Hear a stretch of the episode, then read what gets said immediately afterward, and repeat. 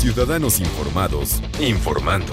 Este es el podcast de Iñaki Manero, 88.9 Noticias. Información que sirve. Tráfico y clima cada 15 minutos.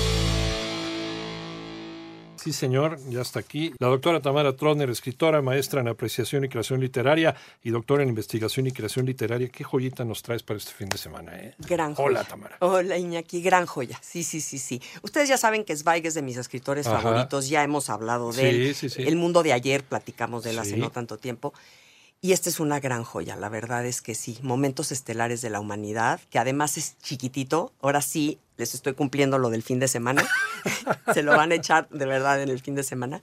Y es, es delicioso. Y es que Zweig fue testigo de momentos muy importantes en el mundo, Iñaki. O sea, Sí. esto- estos momentos convulsos, estos momentos tremendos que cambiaron la faz de la Tierra, ¿no? Que cambiaron esta historia con H mayúscula.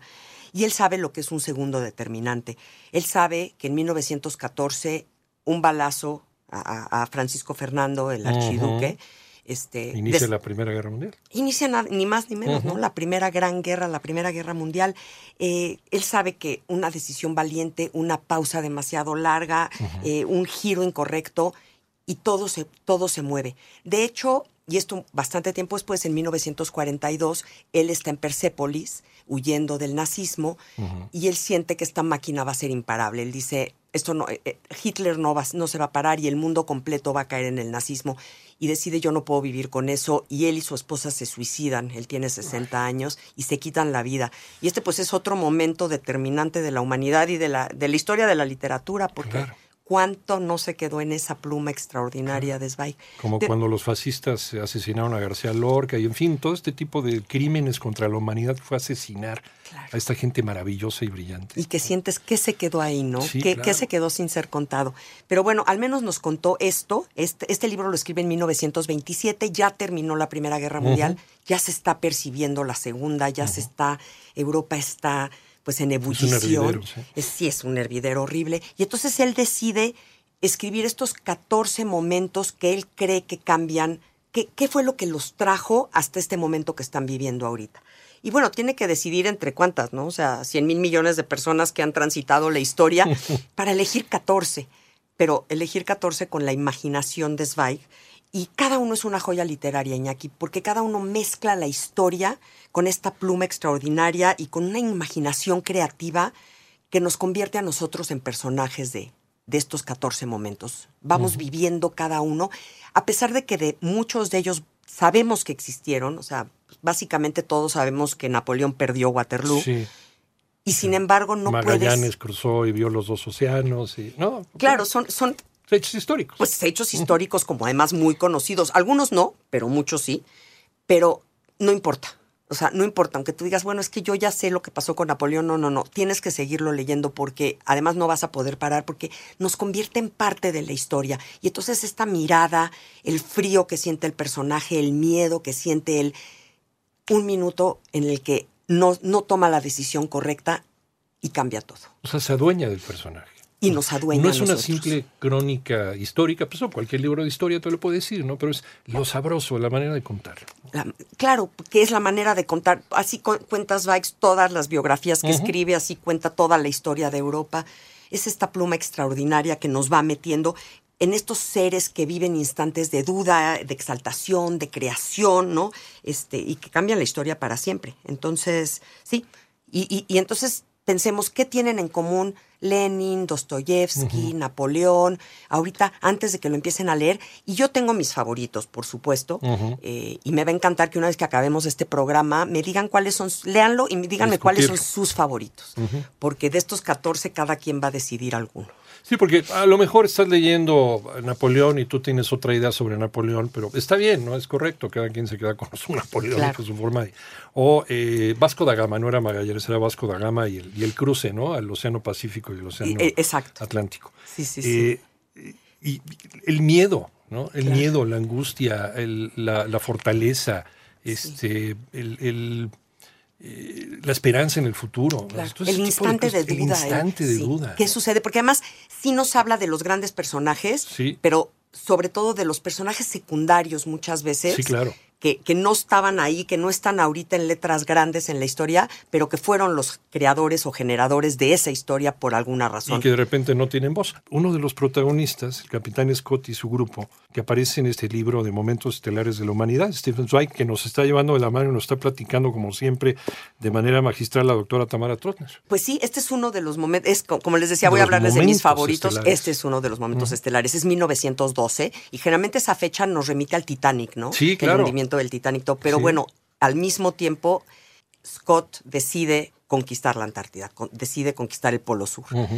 Y va caminando con sus hombres y estamos pasando por el hielo y la mayoría se quedan y empieza a avanzar solo con cinco o seis hombres porque no alcanza la comida y tienen la nieve pues hasta la cintura y y se comen los perros, y es una cosa terrible. Se mueren los perros, entonces se los comen y entonces van a y empezamos a vivir, como les decía, vivimos este frío, lo sientes, Iñaki, sientes el frío, sientes el hambre, sientes la angustia, sientes cómo van a llegar a pisar el Polo Sur y esta gran emoción que tiene Scott por hacerlo.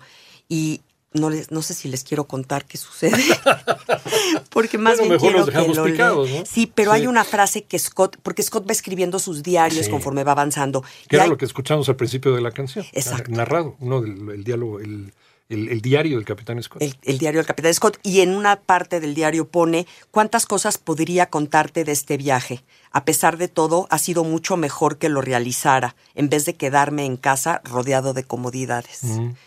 Pero cuando lo lean van a darse cuenta por qué escribe esta frase y por qué esta frase es tan, tan importante, ¿no? Y por qué Zweig lo elige como uno de los grandes momentos. El triunfo de la humanidad, ¿no? ¿Qué fue lo que le impulsó a Scott? ¿Qué fue lo que impulsó a, Hillary para subir el, Monte Everest con el, con el Sherpa. Sí. ¿Qué es lo que impulsa al hombre a hacer ese tipo de, de, burradas? ¿no? Decir, ¿Por qué no te quedas en tu casa, calentito, en tu chimenea? Eres millonario, no necesitas nada. ¿no? Pero es que eso no es, ¿no? No es, no se trata de eso. No se trata de eso. No. Otro de los grandes momentos, Iñaki, que es el primero que, de los que hablas, Vaya, es la caída de Bizancio. Y este es maravilloso porque es 1453.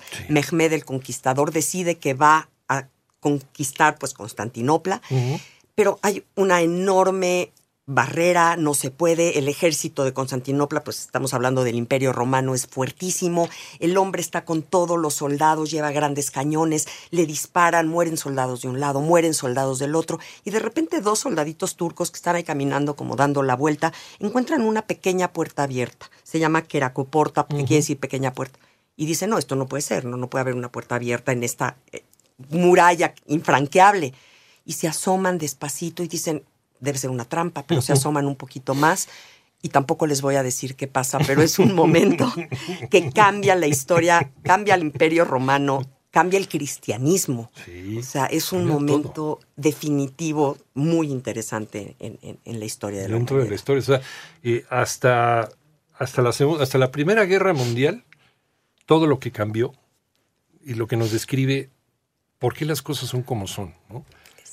Te, platicaba que el otro día pues vacía ahí la casa de mis papás de libros, yo me quedé con la mayoría, ¿no? Dije, son míos, vámonos. Y me encontré una enciclopedia que usaba mi papá, y la enciclopedia todavía tenía la formación, la división política de después de la Primera Guerra Mundial, ni siquiera había llegado a la Segunda Guerra Mundial esa enciclopedia, ¿no? Una espasa calpe, imagínate. Entonces, no, pues bueno, me volví loco. Claro. Claro. Y era, era, la vida hasta ese momento. Hasta ese momento. Y esto es exacta también. Esta es la vida hasta ese momento en el que Zweig decide contarlo. Qué sucedió antes y qué sucedió ya muy, muy cerca, rayando, pues, la Segunda Guerra Mundial y luego todo lo demás que sucede, ¿no? Pero este sí es, es, es extraordinario. Por ejemplo, hay uno que se llama El genio de una noche, cómo se escribe la marsellesa. Mm. Y entonces habla de este, de este hombre gris, este hombre intrascendente, parte de un ejército, realmente ya pasó este, la Revolución Francesa, pero entonces el rey en 1789 pasa la revolución y en 1792 decide declararle la guerra a Austria y el ejército está agotado, ya no quieren pelear, ¿no? Y entonces el alcalde le pide a Roger de Lille, que no, quién sabe quién es el hombre, este, un hombrecito gris y mediocre que dice que escribe poesía bastante mala. Y le dice, oye, escríbete una cancioncita para motivar a los soldados, ¿no? Y en una noche escribe La Marsellesa, ni más ni menos. Pero este hombre tiene esta epifanía extraordinaria y de repente y vuelve a ser este hombrecito gris. Después sabe hay por ahí que si esta canción motiva a los ejércitos en distintos lugares, nunca sabe porque Nunca eso sucede de- décadas después que se convierte en el himno nacional de Francia y uno de los himnos más bellos que Sí, si no lo han duda. escuchado métanlo ese y escúchenlo porque es un es un himno realmente bellísimo. Sí, escuchar la traducción, así como otros himnos, Claro. como son marchas de guerra como el himno nacional mexicano. ¿no? Claro. Pero, pero contado de una manera Sí. y dicho de una forma que motiva a, a- a los soldados. ¿Te ¿no? acuerdas de Casablanca? ¿Cómo se ponen a cantar los, este, los eh, franceses cuando está lleno de nazis? ¿no? La zona está de Casablanca y los franceses se ponen a cantar la marsellesa. La mar sí, sí. Y se ponen de pie Y cantan. pie y entonces el pecho henchido, ¿no? Sí. Y entonces, sí, porque era- es una canción que sí, al parecer, sí mueve. Motiva, sí, levanta. sí, sí, sí, hace que vibre la sangre. Pues ahí está, entonces, dejamos picado al auditorio, a la audiencia más bien, con este Momentos Estelares de la Humanidad de Stephen Zweig. La pueden encontrar en cualquier lado, es un libro clásico, ¿no? Y Sí, en sí, sí. varias editoriales, es un libro chiquito, como Es bien un dices. libro muy chiquitito y, y léanlo y cuéntenme, cuéntenme qué, cuáles son sus favoritos. Y yo me quedé pensando cuáles metería yo en mi propio libro. ¿Cuáles meterían ustedes? Qué, buena, qué buen ejercicio. Fíjate que ya me dejaste tarea para el fin de semana. Ya está. Gracias, doctora Tamara Trotner, maestra en apreciación y creación literaria, doctora en investigación y creación literaria. ¿En dónde te encontramos? me encuentran como Tamara Trotner en todas las redes, Iñaki. Me va a encantar escucharlos. Gracias, Tamara. Gracias. Como siempre, muchísimas gracias.